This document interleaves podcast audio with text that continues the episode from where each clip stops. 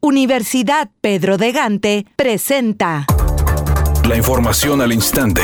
Grupo Radio Alegría presenta ABC Noticias. Información que transforma.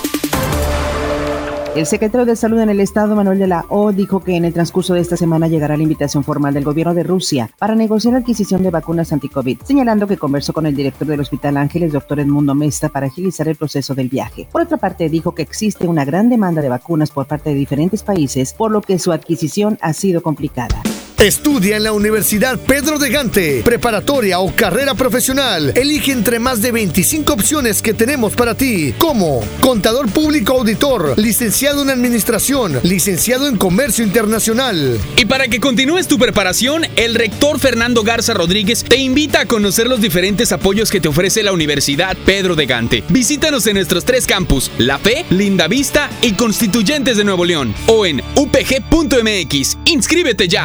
La secretaria de Gobernación Olga Sánchez Cordero afirmó que ningún poder económico ni político serán obstáculo para que se aplique a cabalidad la ley en los casos del exgobernador de Puebla Mario Marín Torres, acusado de tortura en contra de la periodista Lidia Cacho y del expresidente de Altos Hornos de México Alonso Ancira, acusado de lavado de dinero y corrupción. Y avanzar hacia el tema de disminuir lo más posible los índices de impunidad en nuestro país. Para ABC Noticias, Felipe Barrera Jaramillo desde la Ciudad de México.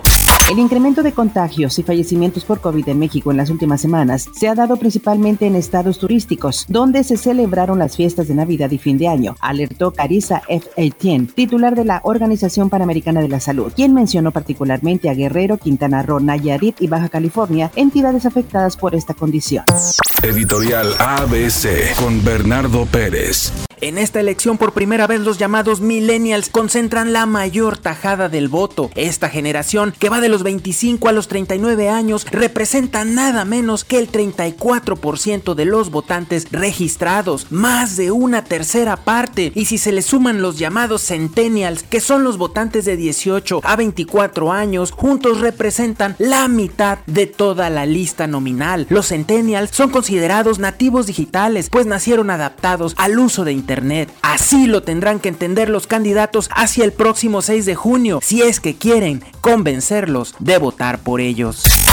Soy Sergio García y esta es la información de los espectáculos. A pesar de que la película Ya no estoy aquí no alcanzó nominación al Globo de Oro como película extranjera, México sí tendrá representación en la categoría. La película La Llorona del director guatemalteco Jairo Bustamante sí entró a la quinteta con un mexicano como productor. Se trata de Herminio Gutiérrez, un colaborador usual de filmes como Amores Perros o La Jaula de Oro, pero en el rubro de supervisión musical.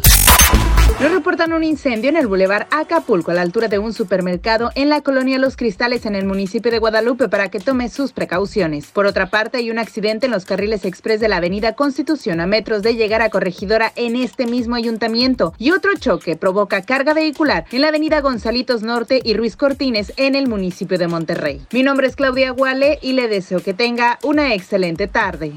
Es un día con cielo despejado. Se espera una temperatura máxima de 36 grados, una mínima de 24. Para mañana viernes 5 de febrero se pronostica un día con cielo despejado. Una temperatura máxima de 26 grados y una mínima de 16. La temperatura actual en el centro de Monterrey 30 grados. Redacción y locución Sandra Aurora Estrada Gómez. Buenas tardes. Universidad Pedro de Gante presentó.